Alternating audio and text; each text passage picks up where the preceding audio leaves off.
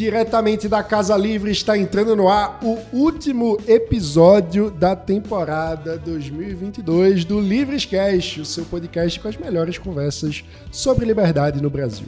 Não se esqueça de nos seguir nas redes sociais e acompanhar quando vai ter o próximo Livrescast, arroba Livrescast. Isso aí, e acompanha a gente também lá em arroba eu sou livres, né? Tanto no Instagram, como no Twitter, como no TikTok também. Estamos por lá. Siga a gente para ficar sempre por dentro das ações do movimento.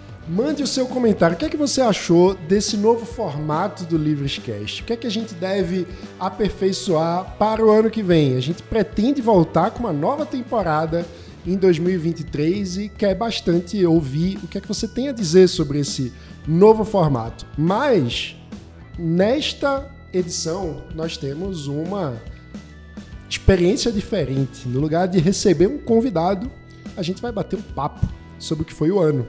Meu nome é Mano Ferreira, eu sou jornalista e diretor de comunicação do Livres. Eu sou Débora Bizarria, economista e coordenadora de políticas públicas aqui do Livres. E eu sou Gustavo Gobi, membro da equipe de comunicação do Livres. E é isso, mano. Hoje não temos convidado, né? São só nós três aqui no papo. Mas agora. temos a pergunta clássica. Gustavo ah, tem... Gobi. Ah, meu Deus! Chegou o meu momento. Eu achei que nunca chegaria. Você se sente livre no Brasil de hoje, passado um ano de 2022, entrando 2023? Você se sente livre no Brasil de hoje? Olha, eu acho que minha resposta vai ser a que mais vai destoar de tudo. Porque to, to, todos, ou a maioria, falou assim: ah, e depende. Em alguns aspectos sim, outros aspectos não. É sempre aquela balança. Mas eu, eu dá, acho que dá para cravar aqui que absolutamente não. Não dá para se sentir livre no Brasil de hoje, independente da sua posição política, eu diria. Em algum, em algum aspecto você não se sente livre no Brasil. Sempre. O que é horrível. E eu acho que o pior deles é a liberdade. Tipo, se você tem um país com 33 milhões de pessoas passando fome, tem uma camada. E, e isso aí. Uhum nem, sem nem cogitar as pessoas que estão tendo insuficiência alimentar. Isso aí, para mim, é o suficiente para dizer que você é um país que não tem. Mas é você se sente livre. Mas eu não me sinto livre vendo Pelos pessoas sem liberdade. eu tenho a empatia, o exercício da empatia, ela precisa estar presente em todos os sem liberais. Sem dúvida, sem dúvida. É, eu acho que, assim, ok, em alguns momentos eu me sinto livre, mas eu acho que em alguns momentos também não. Acho que a inflação fala muito Sim. aí, vem, falou muito nesse ano, né? Se falando de 2022, eu acho que a inflação pegou muito forte. E aí, pessoalmente, acho que eu e Débora podemos falar de uma forma mais é, particular. Também, não, mas é porque, é porque, a gente pegou duas ao é mesmo tempo. a gente pegou duas inflações. A gente se mudou do Nordeste para São Paulo e na mesma época que a inflação estava começando a crescer de novo. Então a gente pegou meio que duas ondas de uma vez só, né? Foi, foi pesado, pesadíssimo. É bem, bem pesado. É pesado. O custo de vida em São Paulo é pior, mas isso eu já estava sofrendo há mais tempo. é, mas a sua foi uma, tá falando, uma, veja, aí depois veio outra. Inflação é, é muito um fenômeno de, de, de percepção mental mesmo. Então o, que, o, que ele, o ponto dele é que os, os dois choques vieram de uma vez, num ponto que eu não sei o quanto foi a mudança e o quanto foi o processo, o processo inflacionário no, no, Esse no é um todo. Ponto. E o Samuel Pessoa adora dizer, e eu concordo com ele, que a inflação só não é pior do que a guerra civil, né? Exato. Pois é. Pois é.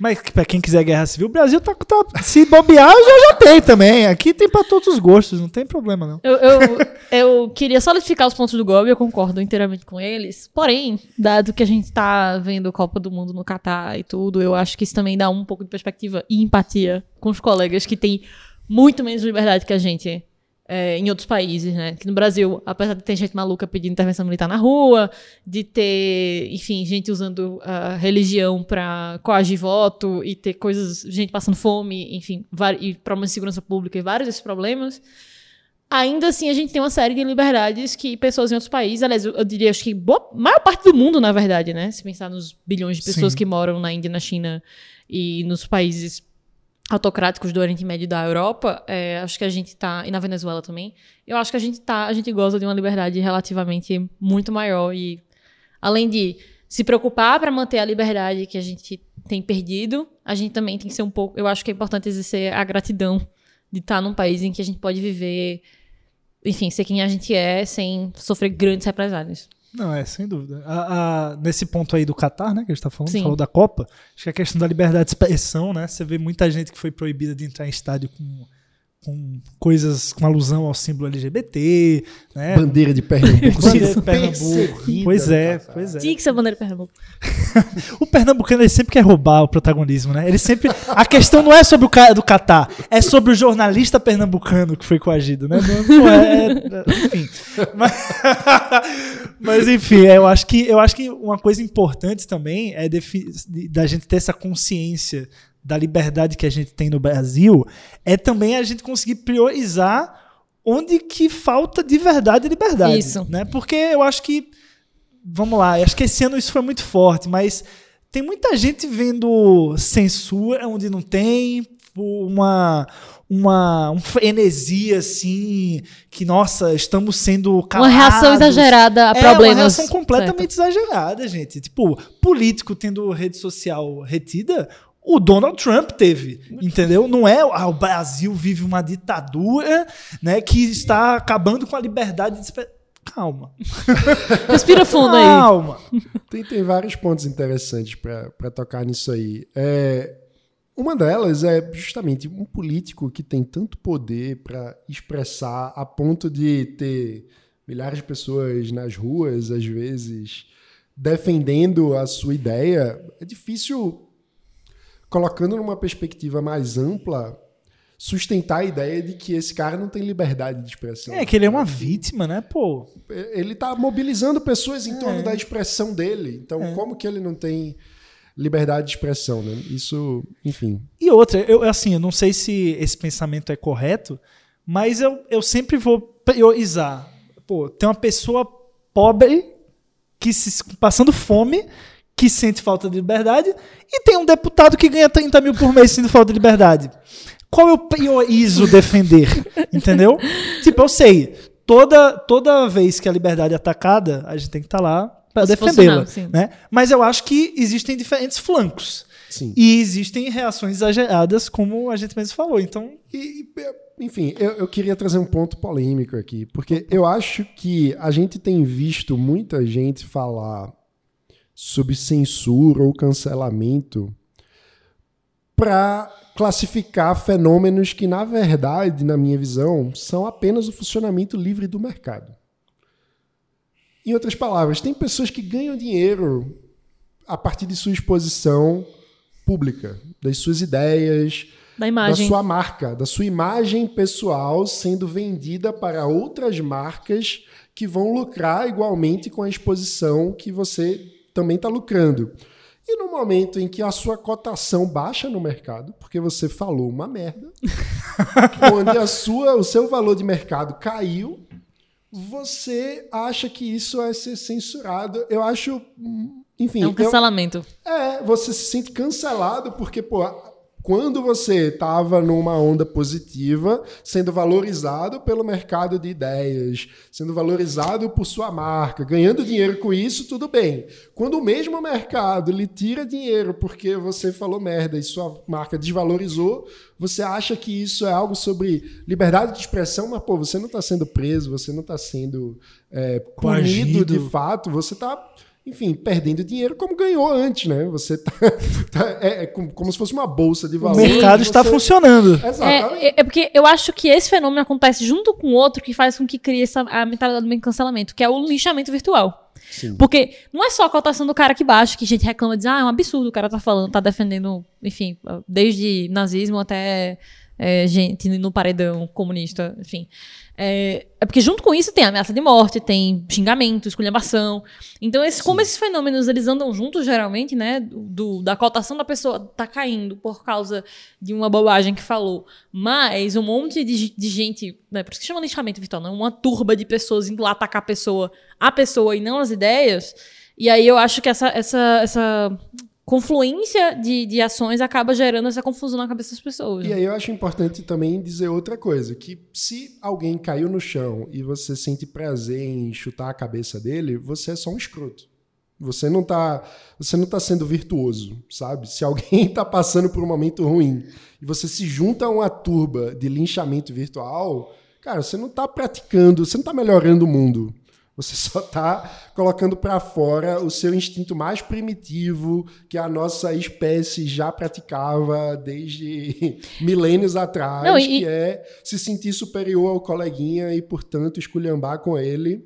E, pô, nada se constrói desse Não, jeito. e vale o exercício de pensar. Eu falaria isso pessoalmente na cara da pessoa? Tem gente que é um falaria, tudo bem. excelente. Mas eu acho que é Eu importante. né? tuitaria isso com o meu chefe olhando o meu Twitter do lado. Tem gente que twitta, tá? É, tem doido pra tudo, mas é um bom exercício. Sim. É um bom exercício. Eu falaria isso na cara do meu chefe, talvez seja. Pois é, mais- fica aí o, o exercício. Que, né, enfim.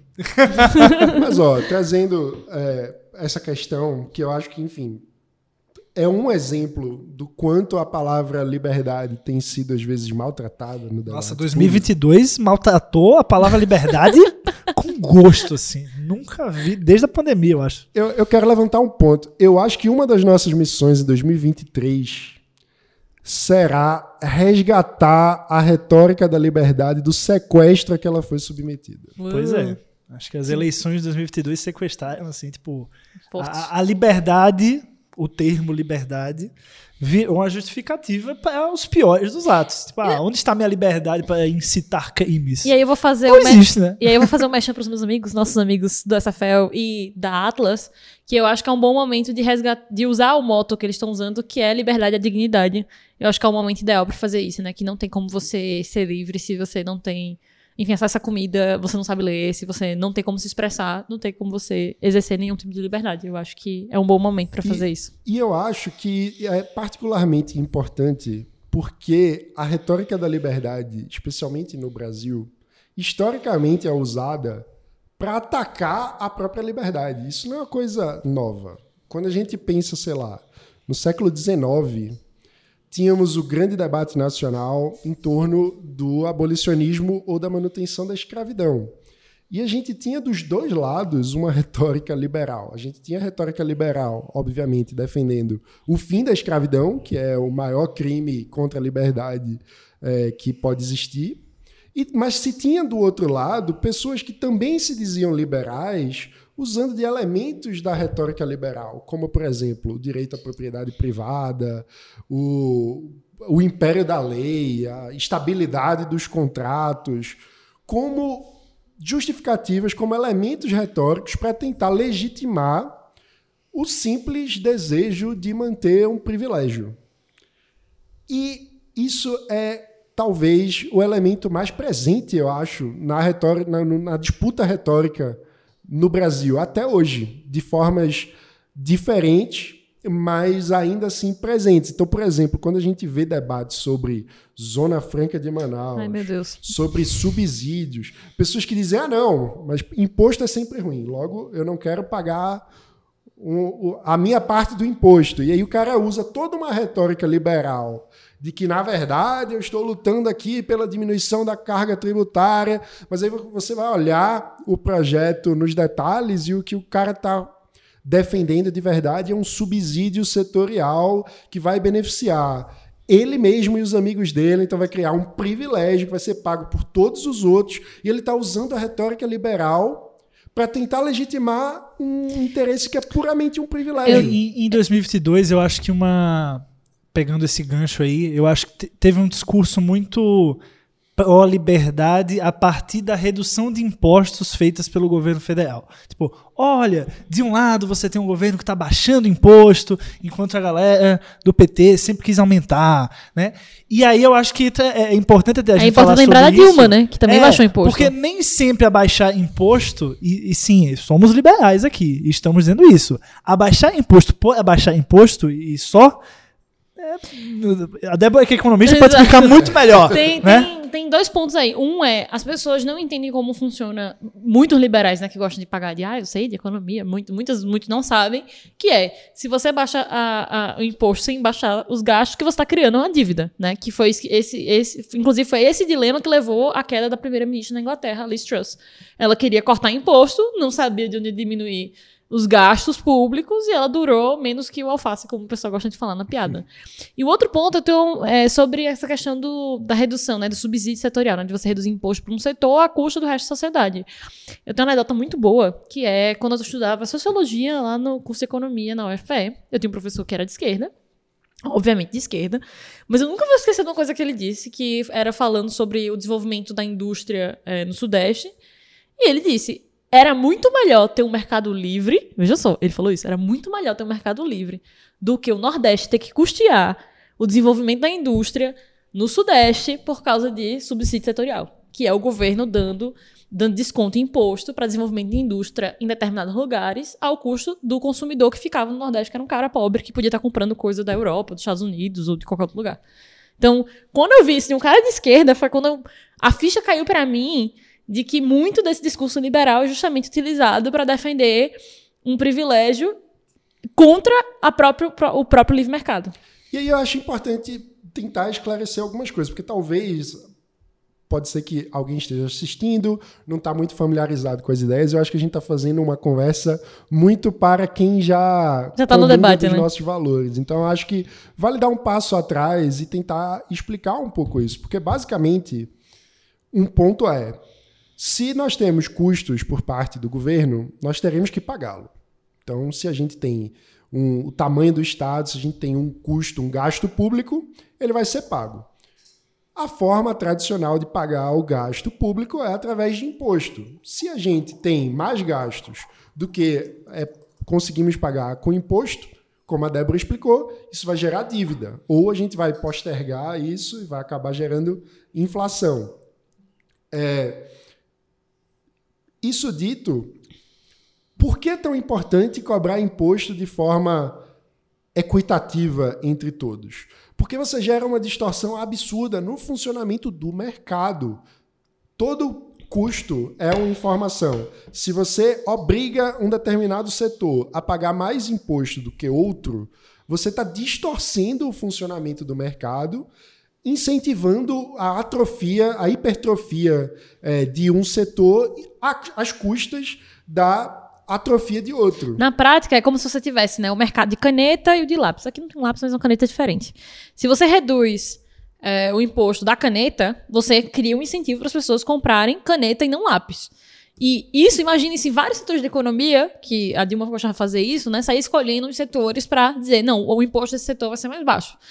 Então, às vezes, aquele setor só deveria vender 100 canetas por ano, ele vai, acaba vendendo 150, e isso acaba gerando um problema na economia de alocação de recursos. Parece complexo, mas basicamente, esse setor não empregaria tanto quanto se fosse mais equilibrado entre caneta e lápis, e aí você tem problema de é, geração de emprego, de renda, de crescimento do país mesmo. Então, às vezes, uma questão pequena dessa acaba gerando um efeito cumulativo que é enorme, além de ser injusto, né? Imagina.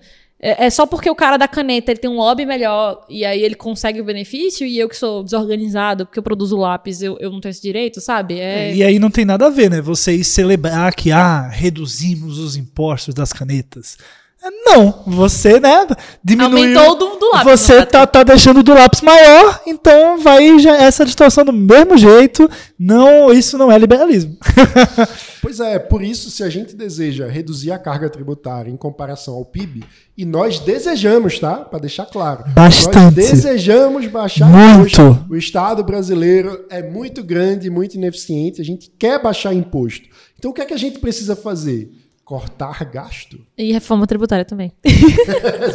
é porque é, é, é, meio isso, né? Porque fazer a tarefa, tipo, fazer a tarefa de casa é difícil. Né? Então a gente, o brasileiro, o, o, o, político brasileiro, ele vai fazendo remendo, e aí remendo, e aí remendo, e acaba criando um monstro que fica impossível de atacar, porque é cheio desses não, vou resolver só um pouquinho aqui, só para esse grupo, só para esse setor. E aí fica inviável, né? Resolver é, o problema. É uma complexidade enorme, né? E que, enfim, até para o cidadão entender qual é a conta que ele está é, pagando. É, para se mapear, né? O cara tem uma noção até dele saber de onde é que o dinheiro dele tá indo, como que tá sendo cobrado, sabe? Pô, é o teu dinheiro, né? Você, em teoria, deveria saber como que ele tá sendo aplicado e, e, e a quantidade que você tá também dando para o Estado, no fim das contas. Pois é, mas já que a gente está entrando na trilha 2023, eu acho importante que a gente discuta um pouco como que está começando esse novo governo, porque eu acho que também tem um sequestro retórico em curso que a gente precisa destrinchar muito bem e que também é muito tradicional no Brasil, que é o seguinte, dizer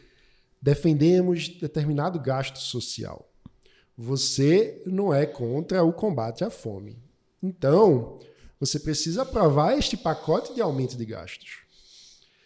E aí parece que quem se coloca contra o aumento de gasto está sendo contra ajudar a quem passa fome. E não é isso. O problema é que o programa social é, é usado para encobrir gastos que são absolutamente escandalosos e desnecessários, como os privilégios setoriais que acabamos de, de mencionar. Ou emenda então, de relator, né? Como ficou famoso durante os últimos anos. Vulgo orçamento secreto, secreto. né? Que parece que mudou de nome.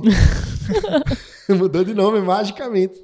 Mas, enfim, é, e esse tipo de. A gente vai ter muito trabalho, viu, Gobi? Porque. Ah, sempre, né? Esse, esse uso retórico é muito difícil de combater, né? Porque enfim, usam de um. colocam na, na ponta de lança ali na vitrine um programa social que ninguém é contra, mas como desculpa esfarrapada para manter privilégios e fazer todo mundo pagar a conta da. Das... Eu, eu, eu, diria que esse, assim, posso estar tá parecendo um pouco, um pouco só, passapanista, assim, mas eu acho que esse é, é, um, é um monstro que ele foi criado há um tempo atrás. Ele não é novo. Porque assim, não, quando. Ele não é novo. Quando ele... a gente teve essa mudança, é, quando a gente teve o auxílio emergencial na pandemia, corretamente criado, é, e depois ele, digamos assim, né, não foi, pelo menos não no valor que ele foi aplicado, para a quantidade de pessoas que ele foi é, aplicado, ele, enfim, diminuiu e, e, focalizou um pouco mais, e é o Auxílio Brasil. Do mesmo jeito, ele ainda abarca muito mais gente do que era o Bolsa Família antes. É então, muito ineficiente. É, então o governo Bolsonaro, ele criou um super Bolsa Família que pega muito mais gente e aí tem um valor que para alguns ajuda um pouco, para outros é essencial, enquanto a gente poderia estar, tá, pô, pegando todo o recurso e direcionando só para o que precisa muito mesmo dele. É... Né? E aí, aí, a gente ficou nessa sinuca, porque é, a gente tem essas pessoas Mas recebendo esse auxílio. Que, eu, e aí, como é que tu diz, ah, não, agora tu não vai mais receber? Pô, não, vamos, então, entendeu? Só que nós temos. Sabe quantos programas sociais nós temos em vigor no Brasil? Isso foi um dado que eu descobri com o Pécio Arida. 450, meu amigo. 450 programas sociais ao mesmo tempo. Sem nenhuma avaliação. Sem nenhuma avaliação. Ah, mas envolve os estaduais também. Né? Não, do Tesouro Nacional. Porque o que acontece? Uma vez que a gente cria os programas, eles existem aos montes. Abono salarial, seguro defeso, seguro do pescador, que, enfim. O vale, vale taxista? Vale taxi. O que não falta é programa social. O que é que a gente. Enfim, caminhoneiro também. É. Auxílio caminhoneiro. É coincidência, né? Que é a mesma galera que tá fechando estrada. É, 450 programas ao mesmo tempo. O que a gente precisa? Unificar e aumentar a eficiência desses programas. Eu queria voltar para a questão da, do debate retórico, apesar de vocês serem jornalistas, eu estou um pouco mais otimista que você, porque eu não sei se foi o governo Bolsonaro, o que foi, se bem que isso já vinha de antes, né? Eu vi a imprensa tentando, na tentativa de desmistificar isso, principalmente durante a PEC Kamikaze, o tempo inteiro falando, olha, vai aumentar a inflação, isso vai prejudicar quem é mais pobre, e, e, explicando aquilo que a gente vive explicando o tempo inteiro. Então eu acho que se a impressão mantiver essa postura no próximo governo, no grosso, a gente vai ter uma situação melhor do que talvez anos anteriores em que a, a explicação, ela não, pelo menos eu não tenho lembrança de vir dessa forma tão eu acho direta. Que, que desde o plano real, a sociedade brasileira amadureceu muito nesse sentido uhum. e, em boa parte, em função do trabalho da imprensa. Então, acho que a imprensa vem amadurecendo na forma de abordar a questão econômica é, e de explicar o quanto, enfim, a inflação é o pior imposto que existe,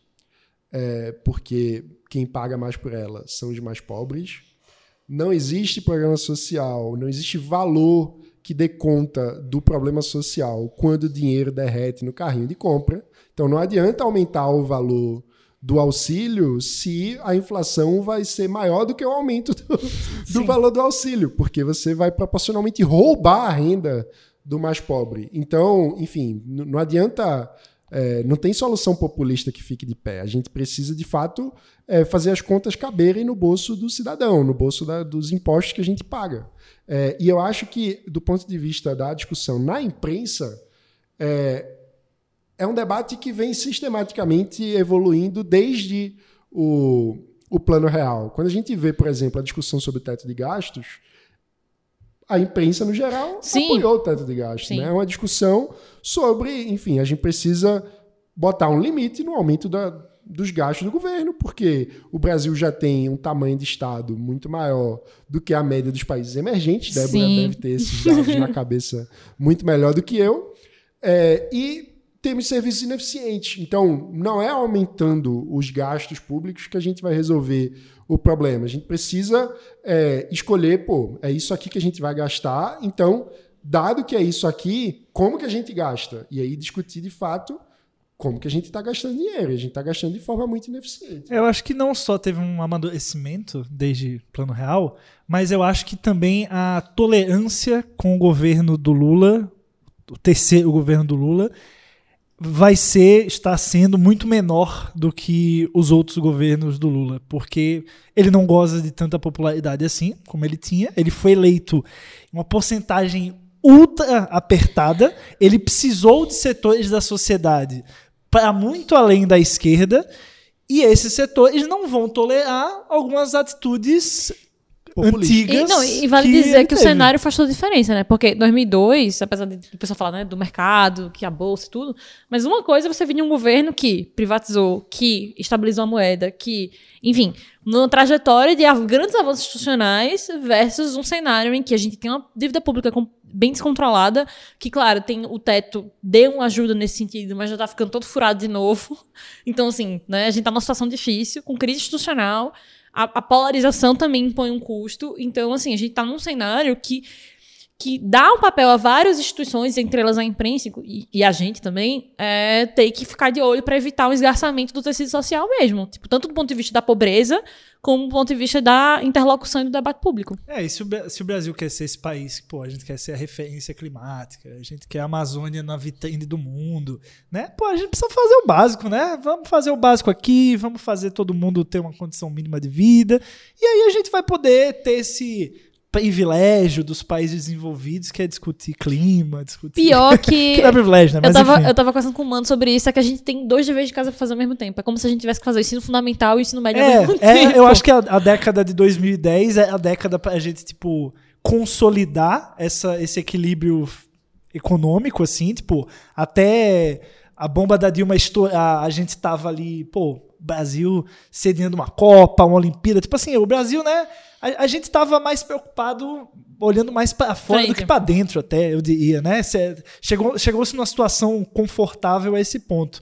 E a década de 2010, né, aquele Dilma e pós-Dilma, foi devastador, assim, foi um retrocesso é, imenso do ponto de vista econômico, dois anos de recessão, depois veio, enfim, pandemia, é, então, assim, parece que a gente voltou tudo, a gente vai ter que reconstruir toda uma base que já foi construída, para depois a gente poder pensar nesses outros problemas. Então, é, é um desafio. E tem que acontecer ao mesmo tempo, porque o desafio, aqui pegando o exemplo climático que eu falei, ele é urgente também, né? Tá todo mundo preocupado com isso agora, não tem. É, agora eu acho que também dá para colocar aí na equação o fato de que, para além de ser um desafio, é também uma oportunidade, especialmente o, o caso climático, porque existe uma necessidade, um desejo do mundo de fazer uma transição para uma economia verde e a gente tem condições naturais muito favoráveis para sermos atores, possivelmente líderes desse processo global. Né? Então, se a gente faz uma política inteligente de valorização da economia verde, como, por exemplo, por meio da regulamentação do mercado de carbono, que eu acho que a Débora podia explicar como que o mercado de carbono atua como uma solução liberal difícil, hein? para promover. Mas se quiser mais detalhes, Brasil Invertebrado, episódio 6 no canal do Livros. Boa. Olha muito bom. aí, muito bom. Bom, basicamente você cria. é, Você cria. É, é porque é difícil de explicar porque funciona feito bolsa de valores e bolsa de valores é um negócio complicado já. Mas a ideia é, assim como a bolsa de valores, você cria um mercado artificial para remunerar as pessoas que estão preservando a natureza. Então, se você tem um terreno e você usa parte dele para, sei lá, plantar alguma coisa, mas você mantém uma parte da floresta ali em pé, você pode é, remu- ser remunerado, né, através de um título que você disponibiliza no mercado, nesse caso seria o mercado carbono, dizendo, olha, eu tenho tantos hectares de floresta que está capturando tantas, tantas toneladas de emissão de carbono e eu gostaria de ser remunerado por isso. Outra pessoa que quer contribuir né, é, vai lá e compra. Eu vou dar um exemplo que, apesar de não estar regulamentado, a Gol, depois do nosso voo de Belo Horizonte, me mandou um e-mail perguntando se eu gostaria de. é, como é que chama? É, Vamos dizer, apagar minha pegada de carbono através do voo. Eu achei isso muito bacana. E eu acho Eles que. estavam o quê? Pedindo pra você pagar alguma coisa? Ah, e aí também, né? Pô, pô, Gol. Pô, tu tem mais dinheiro que eu, hein, Gol? Não tem, não. Olha, compa- eu sei que companhia aérea é um negócio aliado por todos, mas é o setor da economia que mais dá prejuízo, então eu. Mas o que eu tô querendo dizer é o seguinte, cara, a ideia do mercado é justamente quem tem dinheiro e tá preocupado com o meio ambiente vai bancar a transição É, verde. o mercado de carbono acho que foi uma forma de, tipo, uma, uma maneira capitalista de preservar o meio ambiente. Mas, só, Porque- mas é que tá só, Ah. existe forma capitalista de preservar o meio ambiente. Sim, não, é porque assim, eu acho que os outros meios que se pensavam, que é uma é uma coisa meio ideal, assim, tipo, poxa, você chega pra alguém e fala, nós precisamos, não jogue o lixo na rua, isso é ruim. Qual incentivo você dá a essa pessoa? Então, a pessoa não sente o impacto mas eu- imediato, ela não vai morrer no segundo seguinte. aproveitar esse gancho, porque um, qual, qual que é o ponto? Um dos grandes problemas é, dos desgastes ambientais é o fato de que, do ponto de vista de mercado, você tem determinados custos que você leva em conta na sua produção econômica, só que você gera um custo que é uma externalidade negativa, ou seja, um efeito negativo para o, o resto da Tipo a sociedade. fumacinha.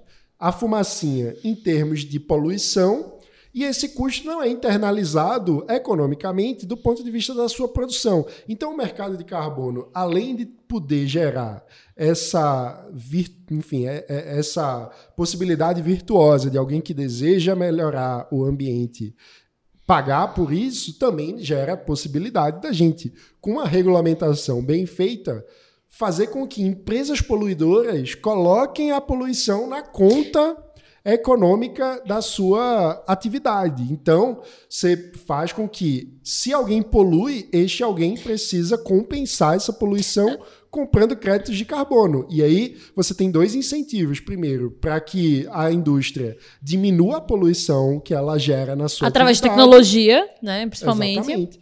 E segundo, é, que ela ajude a financiar um projeto que seja sustentável e que compense o dano ambiental que ela causa. Então você gera, é, através de uma regulamentação que una a obrigação para o poluidor e a recompensa para Quem preserva. quem preserva, você faz uma cooperação virtuosa de mercado que ajuda a resolver o problema. Não, e vale dizer assim, eu, eu tô falando, é uma questão capitalista, mas, cara, se você for olhar regime socialista, agora que tá na moda falar, voltar a falar disso, né? É, foram muitos poluidores. Você tem a questão do Madiaral, que acabou na Rússia, na União Soviética.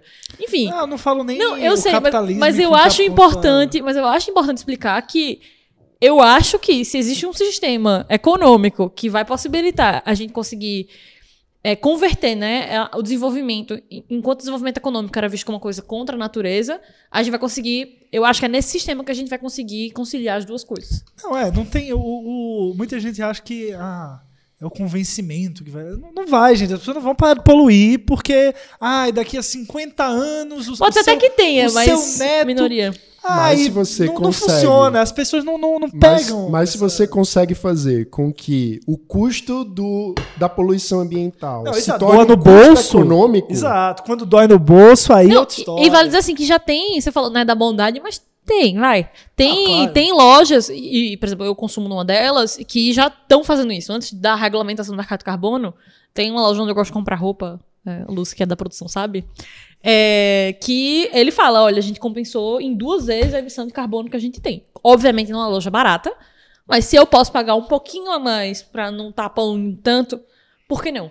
É, Inclusive, vale aqui fazer um leve adendo barra jabá. O mandato do nosso querido Davi Maia, sim. ele compensou toda a emissão de, de, de tudo que ele fez no mandato. Eles plantaram árvores Incrível. re- é, é, para equilibrar to- todo o gasto de papel que teve, de plástico. Eles foram lá e plantaram árvores. falou de pernambucano que Olha não aí. perde a oportunidade de Javá. Alagoana Olha aí. aí o Pernambuco do Sul. Nunca vi Alagoano sendo barrado no estádio do Catar, não, tá? Muito bom. Mas então, eu acho que é isso. É, é- começa também pelo, pelo setor público, também, que tem capacidade de fazer esse tipo de adoção rápida, de fazer esse tipo de compensação mais rápido, e adoção de um mercado de carbono que tenha boas regras e não, não coloque maluquice. A gente já viu algumas propostas aí circulando no Congresso. Mas agora vamos mudar um pouquinho de assunto. Vocês falaram sobre o choque de mudança do Nordeste para São Paulo. Estão trabalhando aqui no Livros. Eu sou o velho da mesa, então deixa eu perguntar como é que foi o ano de vocês profissionalmente? Pô, boa, vou, só vou falar coisa, só tem que falar coisa boa, né? O chefe tá aqui, pô. Vamos falar só, não foi ó, foi ó. Não, mas assim, foi, foi desafiador. Gobi esse ano liderou o Brasil Invertebrado belo projeto que está aqui no canal do YouTube. Você, se não assistiu ainda, assista. O menino Gobi brilhou. Pô, obrigado. Gratidão, gratidão. Mas foi um ano, acho que desafiador, né? Eu acho que o, o, o fato de trabalhar com política foi o que tornou desafiador, não necessariamente. Acho que ser liberal e trabalhar com política foi o desafio, porque a necessidade nossa, como jornalistas, de estar sempre atualizado, e, e, acho que o governo Bolsonaro todo foi um grande desafio, mas a eleição acho que é um pouco mais. então, assim, está sempre atualizado, sempre saber o que é está rolando. E assim, essa eleição foi um caos, né? Foi todo dia uma coisa mais absurda que a outra, de um lado do outro. Você fica no meio do tiroteio sem saber para onde olhar. Todo mundo que odeia. Socorro, né? É, não, isso aí não tô nem entrando nesse ponto, mas só, só de acompanhar o processo eleitoral da forma que ele se deu, eu acho que já foi um desgaste, assim, psicológico e muito grande para quem, pra quem cobriu, para quem estava perto, para quem estava realmente preocupado, é, que foi o nosso caso aqui, né? Trabalhando pelo Livres, a gente estava acompanhando, estava ajudando nossos associados, nossos líderes. É, então, assim, foi bem. Eu diria que foi meio atípico, assim. Apesar da eleição de 2018 ter sido também, não foi nada bonita, mas eu acho que essa chegou no nível de tensionamento, assim, de desgaste. É, nossa, que eu não quero nunca mais viver, não, gente. Nossa. Mas e, e como é que foi entrevistar a Pércio Arida, ah, Samuel Pessoa, Helena Tem que falar as partes Sandra Rios? Muito bom, né? No Brasil Invertebrado entrevistamos aí uma boa parte dos conselhos acadêmicos do Livres. É, a gente aproveitou né, o, o, evento do Caderno de Políticas Públicas, que eles estiveram aqui na Casa Livres, e aí aproveitei, entrevistei eles é, enfim, eu acho que pô, foi muito legal. Assim, acho que né, pensando como jornalista aí, e, e, também a gente trabalhando nessa área de política, são as, algumas das vozes mais relevantes é, do debate público. É, e aí não só relevantes, mas as vozes que a gente também mais gosta, né? Então acho que a nível pessoal, é, é entrevistar Pécio Aida foi, foi muito foi transformador, assim. Foi, pô, parece o Ainda encontrei ele na rua no dia da eleição. Depois, pô, foi sensacional. Foi, parecia predestinado, assim. Mas foi, pô, foi bem legal. Foi um dos highlights eu diria, da Eu no Livros esse ano. É, foi bem legal, assim, toda a produção do, do Brasil Invertebrado. E a gente. Acho que a gente conseguiu alcançar o objetivo de. É, ok, os conselheiros, eles naturalmente vão ter uma linguagem mais técnica. E, e aí o, o meu. É, é o meu papel na série foi justamente pensar como que a gente pode traduzir essas coisas e falar de uma maneira mais simples para que todo mundo, independente de ser liberal, não ser liberal, entender de política, não entender de política, todo mundo conseguisse entender do que, é que a gente estava falando, é, entender o que é que a gente precisa se preocupar e como que a gente pode enfrentar esses problemas, né? É, acho que os, os problemas eles são no Brasil de hoje, eles são facilmente diagnosticáveis. Eu acho que todos os problemas eles estão em todo lugar, todo mundo concorda que eles existem, né? a não ser no universo paralelo de alguns grupos políticos. Mas, na realidade, eles existem, então assim, acho que a gente conseguiu traduzir muito bem a visão do Livres para resolver esses problemas. Então, depois desse enorme jabá, quando terminar de assistir esse Livrescast ou ouvir, vá lá no nosso canal do YouTube, no Brasil Invertebrado. E a Débora coube a missão de produzir este filho pródigo que embasou a produção Bonito, do viu? Brasil Invertebrado. Bonito. Caderno de Políticas Públicas. Débora, como foi para você ter a missão de fazer a curadoria, fazer o ajuste fino, a linhavagem a, o tecido. Não, explicar a piada do filho é que levou nove meses para ficar pronto, então é realmente um filho. Ah, mas é um filho, pô. É, um filho é isso aqui, ó. É, cara, Só foi, não cresce, né? Mas. Foi um. Vai crescer sim, na próxima edição. é, não, vai ter um municipal, né? Ele vai, é vai crescendo, boa, é, boa. Foi um processo, assim, bem trabalhoso, porque demandava várias interações, sei lá, por WhatsApp por e-mail. Em cada interação você leva um tempo para fazer, né? Com o pessoal das setoriais, temáticas, que são os associados do Livres, as, os associados estaduais, né? Que estavam nos núcleos estaduais, para dizer qual era o problema que eles tinham em cada estado. Depois, né, com o conselho acadêmico e vários e-mails, obrigado especialmente para Sandra, que é presidente do conselho acadêmico, que é uma mulher muito paciente e super ajudou a gente, revisou até texto, não só proposta. Nós todos os membros do, do conselho né, tiveram suas contribuições. E foi assim, né? Foi um trabalho bem de formiguinha, assim, de, de etapa por etapa, mas no final das contas saiu. E eu tenho alguns outros pontos sobre esse último ano, esse último ciclo. É, como foi um ano eleitoral, né, o incentivo que os governos têm é de fazer todo tipo de medida para se reeleger, e foi um ano que eu acho que eu não lembro de ter visto pouquíssimas medidas de política pública boas, que eu disse assim, ah, essa aqui é boa. Né? É, isso torna a coisa é, desgastante. Não foi sobre propostas, né? Exato. Foi desgastante emocionalmente e também. A, a, exato. A eleição não ter sido sobre proposta também foi, porque eu tinha que analisar as, as, as propostas. Pô, tem e, candidato aí que não tem nem plano de governo, hein? E tirando o pessoal da terceira via, que, enfim, a, que a gente, com quem a gente tem mais proximidade, como o Felipe Dávila e Simone Tebet, é, não, não, era um grande, um grande vazio, assim, de, de ideias modernas e, e que olhassem para frente e, e, pensassem um futuro de Brasil mesmo. É, outro ponto. Ah, tem, tem o próprio contato com o pessoal do conselho acadêmico, que eu acho que para qualquer jovem economista é um privilégio. É, de ter, assim, é, de ter proximidade com várias pessoas que estão no debate público e que contribui, contribuíram e continuam contribuindo tanto é, com o avanço da agenda para o Brasil, né? Eu acho que foram principalmente essas. Teve, teve também algumas, algumas conexões com outros especialistas, como o pessoal da FGV, do INSPE. Isso também é muito enriquecedor, né? A gente tem chance de colher, de ter ainda mais contatos para os próximos cadernos, porque foi um ano de muito aprendizado nesse aspecto. Ah, eu acho que essa construção, acho que diz é, é muito sobre como, apesar do cenário político dominado pelo radicalismo Sim. e tudo mais, pô, a gente consegue construir, a gente tem e, agenda e tem, tem e como, principalmente tem porque do mesmo jeito que a gente se sente muito frustrado, as outras pessoas que pensam mais ou menos parecido também se sentem. Então, existe um sentimento muito grande de contribuir. Isso é, isso é fundamental. Esse ano você também se tornou colunista do Congresso em Foco. Verdade, verdade. Sim, foi minha estreia, meu debut. Começou ano passado, né? Mas foi meu debut na imprensa, foi muito é meio tenso, né? Como é? De debut? Debut. É, Ai, debutante. O pessoal é muito chique aqui, né? Meu debut na imprensa. É. Ainda bem que a gente tem um golpe pra traduzir as coisas, né? Estreia. Estreia. É, isso, estreia. Não, mas porque... debutante todo mundo conhece a palavra debutante. Ah, mas é porque o debut. Meu Deus, gente. Mas, bem, é, é, sempre muito tenso, assim, porque economista em geral não é famoso por saber escrever bem. Depois a gente tem muitos economistas que escrevem bem tudo, mas a tendência é de ser muito técnico. E aí eu sempre tenho um mano para fazer a mágica e dar uma editada depois para a coisa ficar mais, mais clara. Mas é, tem sido uma experiência muito boa, porque me força a pensar sempre em como é que o público vai entender aquela mensagem ou aquela política. E tem sido um aprendizado enorme. Mas é aquela coisa né, que o Gob falou. Tem um misto de tensão emocional muito grande, porque você está trabalhando com política no dia a dia.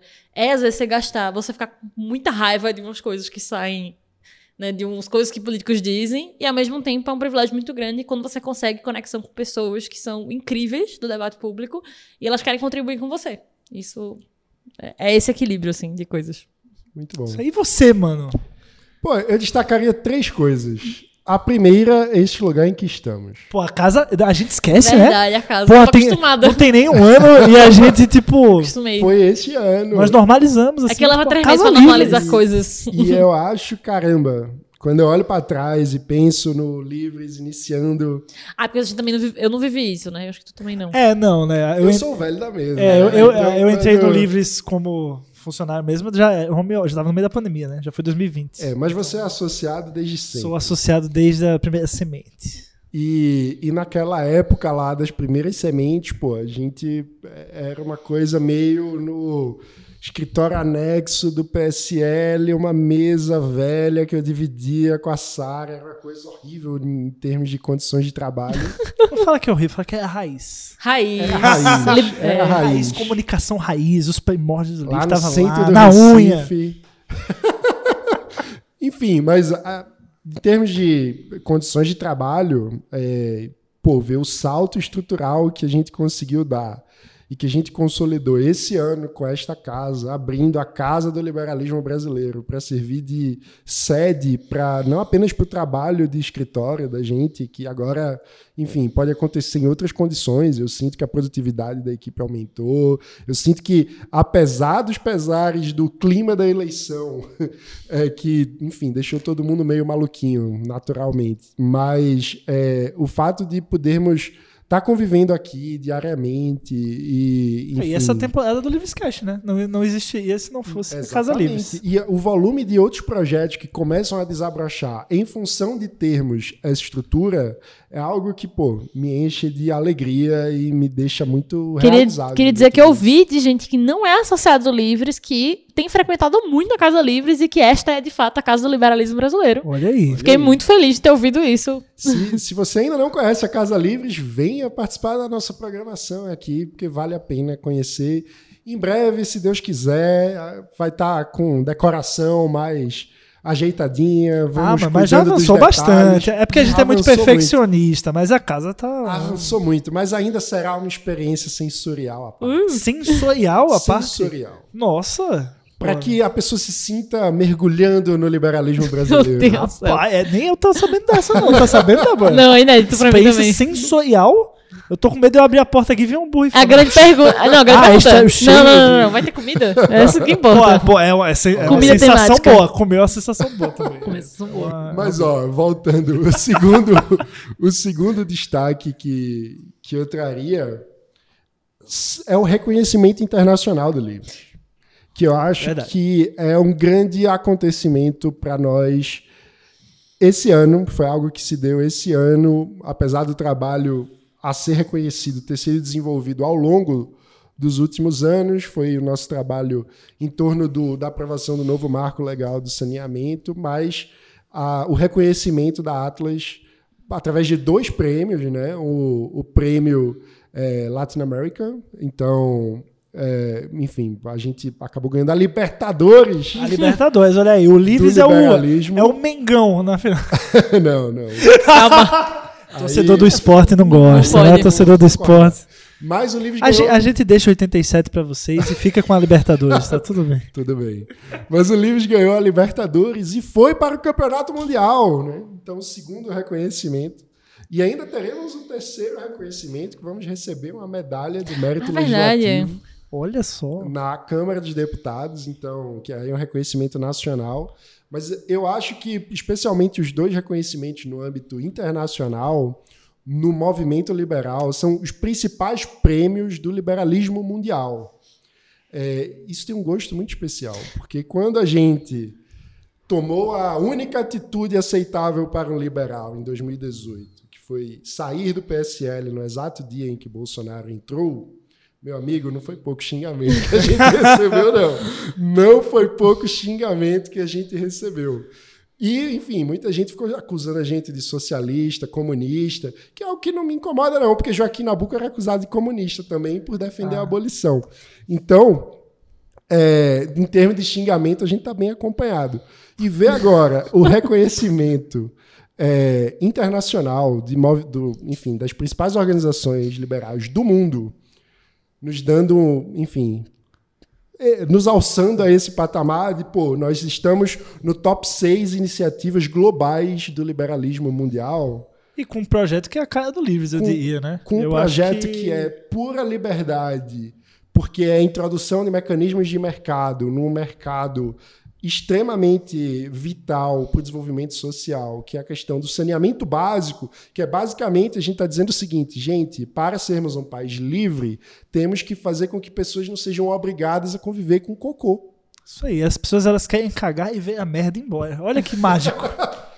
É. Então, é o básico do básico. A gente está falando sobre dignidade, está falando sobre impacto social, está falando sobre a emancipação das pessoas através de soluções de mercado. Então, isso é muito inspirador. É, eu, eu fico muito feliz de ver, especial, não apenas de ver o livro sendo reconhecido, mas ver este trabalho ser reconhecido, para mim é uma coisa. É, eu, e eu acho legal que seja em 2022, porque a gente já consegue ter alguns frutos aí da, da aprovação do novo marco, né? Então eu acho que já tem uma ideia que, que o novo marco já beneficiou 10 milhões de pessoas, então assim, a, a A expectativa é que chegue a- a 100 milhões Exato. que não, não tinham acesso Sim. quando o marco foi aprovado. E, e vale- Mas já está começando. E a- aparentemente ele está sob ataque, continuaremos trabalhando em Pois defesa. é. Agora é lutar para ele se manter de pé. O E marco se manter de pé. de fato, porque os lírios não nascem das leis, né? Não adianta estar apenas na Sim. lei. É preciso implementar. Então, vamos. E o processo do prêmio, eu tenho que fazer isso. É, é também um, um passo de fé em nós mesmos, eu acho, né? Porque, É. pra quem não sabe a história, eu adoro contar essa história.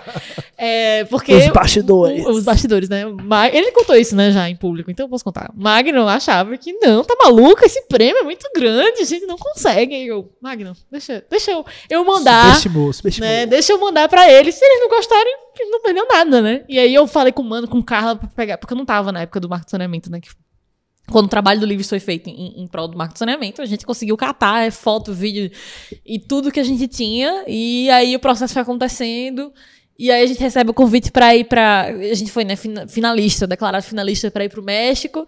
E ainda assim, o nosso chefe querido, Magno, não, mas eu acho que ele não vai ganhar isso. Porque... É o pessimista, pessimista pessimista do Vascaíno, né? O Ah, é, Vascaíno, a perder. ele vê, ele acha que vai ganhar, mas ele sabe que não vai. Entendeu? Aí isso permeia todos os aspectos. Mas foi muito legal. Eu- uma delegação da Atlas visitou o Brasil, conversou com os relatores do projeto, conversou com organizações da sociedade que participaram da tramitação. Então, ver todo esse trabalho. Ser é, reconhecido é. É, e que, especialmente aí falando como comunicador, que é um trabalho que muitas vezes é difícil de traduzir para o público, Sim. porque é um trabalho de bastidor. Então, muitas vezes, tem pessoas que passam o dia tretando no Twitter e acham que aquilo é o, o grande trabalho, né? E, enfim, e ver é, isso, enfim, trazer impacto, gerar impacto na vida das pessoas e trazer reconhecimento, porra, eu acho muito foda. Então, 2022, apesar dos pesares, apesar do clima, apesar das eleições terem tido um resultado muito ruim para o nosso campo político, eu diria que foi um grande ano para livros, porque nós temos uma casa do liberalismo brasileiro, nós obtivemos reconhecimento internacional e vamos, enfim, se Deus quiser, continuar crescendo e É, num, num, fl num flanco houve uma retração, mas no outro houve um grande avanço, né? Então, É, dentro dos e- três eixos ali que o Livres trabalha, né? E eu acho que, que tem questões que são conjunturais e questões que são, que são estruturais. E eu diria que ao longo desses anos a gente conseguiu, com Livres, fazer um trabalho que traz, é, que tem um impacto estrutural sobre o movimento liberal brasileiro, entende? Porque a conjuntura política do clima, da demanda social do país, que tem uma onda e favorece uma eleição, ou tem uma, um refluxo e, e, enfim, e atrapalha o rendimento, isso é natural da política e não está no nosso controle. O clima vai, o clima volta, é como o vento. Mas de- determinadas questões estruturais, da gente ter, por exemplo, essa casa, da gente ter uma organização com estrutura de governança sólida, que não é uma instituição que depende de Mano Ferreira, de Magno Cal ou de Antônia Martins, que é presidente do nosso conselho de administração. É uma organização que está de pé como organização, como instituição, não é de uma pessoa. Se alguém, enfim, infelizmente vier a, a falecer, o Livres não está em risco, porque uma pessoa é, representa a instituição de forma encarnada. A gente, enfim, está construindo algo que deixa um legado, que, que é estrutural para o movimento. E eu acho que isso, especialmente, enfim, numa perspectiva mais histórica, de quem é velho nessa história. E, tipo, quando, o tempo da Kombi. é, quando eu comecei no, no liberalismo brasileiro, não tinha organização nenhuma. O que tinha era grupo de Orkut. E site, no máximo. saias. Blog, né? É, saia, saia já são bem depois. Brincadeira. Saia já são bem depois. É, mas, pô, eu acho que tudo isso é estrutural, entendeu? E, e são coisas que vão fazer com que a gente tenha condições de, no momento em que o clima político estiver favorável, o desempenho vai ser muito maior do que foi antes, sabe? Então, eu acho que, enfim, isso tudo não tem preço e que fazem com que 2022 tenha sido um excelente ano, apesar de todos os pesares. Não, eleitoralmente falando, acho que pro campo realmente foi ruim, mas eu acho que todas essas outras frentes aí, né? Falando do caderno, falando do, da atuação do livro nesse sentido, pô, foi muitas vitórias. Eu lembro até, eu lembro até hoje, quando, quando aprovaram o novo marco do saneamento, foi, tipo, sei lá, acho que tava. E, e acho que na própria premiação, né? Tá todo mundo empolgado no Google Meet, 11 horas da noite. Eu dei um pulo dei um abraço em Sara, né? Magno tava no palco, e a gente se abraçou e gritamos. Foi. Devem ter olhado pra esse lindo, foi brasileiro maluco, né? momentos, momentos. Foi muito bom. Muito bom, mas ano que vem tem novidade, viu? Você que está acompanhando aí. Logo no começo do ano vai ter uma novidade muito boa para os associados do Livres. Sim. Fica só o gostinho aí para você. Pra quem é associado mesmo. Você pode Quem se é tornar associado. um através do nosso site, em eusolivres.org. Você entra lá, faz o cadastro e entra no time que defende a liberdade por inteiro. Bem, então, já que falamos sobre como foi o nosso ano profissionalmente para cada um de nós, vamos ao a última pergunta do programa, a última pergunta da temporada 2022 do Livrescast. Depois tem que ver na próxima temporada, ver se a gente muda um pouquinho, né? As perguntas. Vamos dá, ver. dá uma Comenta mexida aí. aí no Você acha que formato. devemos manter as perguntas ou mudar? Eu sou a favor de manter por um tempo ainda. Eu- É, formato, a gente vai livre, gente. É que- Vamos ver, vamos ver. Eu gosto dessa. Eu acho que essas perguntas ainda rendem. Eu, Eu acho, acho que ainda rende também. Tem muita gente para vir aqui responder essas perguntas. É verdade, esse é um ponto importante. É. Inclusive nós. Agora. Pois Já é. que chegamos ao fim, E aí, Gustavo? vamos Gobi? responder. O que é O liberdade? que é liberdade para você? Pô, pra mim a liberdade é o que o Livres constrói diariamente no Brasil. A gente não precisa responder mais, não, né? Tá bom. Precisa, Chega. não precisa, né? Depois Tá bom, dessa, eu, eu sou a favor. Mata, mata encerrando com com chave de ouro aí, É isso. é sobre isso. É isso, acabou. Tem mais. Sem palavras, sem palavras. É isso? Gostou? É isso mesmo. Eu, eu, Até eu, mais, gente. Fica eu aí, eu não achei uma- de... Oi. Uma solução aí, né? E é essa a minha resposta. É, não é, é a resposta definitiva. Até mais. Talvez até você que tá em casa. Então não é esqueça de se inscrever, de doar pro livro, de se associar. Feliz Natal, feliz Ano Novo. A gente vai dar uma pausa no Livrescast, mas voltamos ano que vem. Dê sua sugestão sobre o formato, mas o canal não para. Ah, e sugestão de vai- convidado também, né? Acho que é Sim. legal. Sugestão Se de quiser convidado. passar já o contato dele também, ajuda. Tivemos ótimos Pois é. convidados nessa temporada. E o canal não para. A gente vai relançar o Política em Minutos. Olha aí, com o Mano Ferreira. Quadro que o pessoal estava pedindo, então vamos retomar. Isso aí, show de bola. Até É mais. isso aí. É isso. Até. Até a Ano que próxima, vem. pessoal. Feliz Natal e feliz Ano Novo. Isso aí.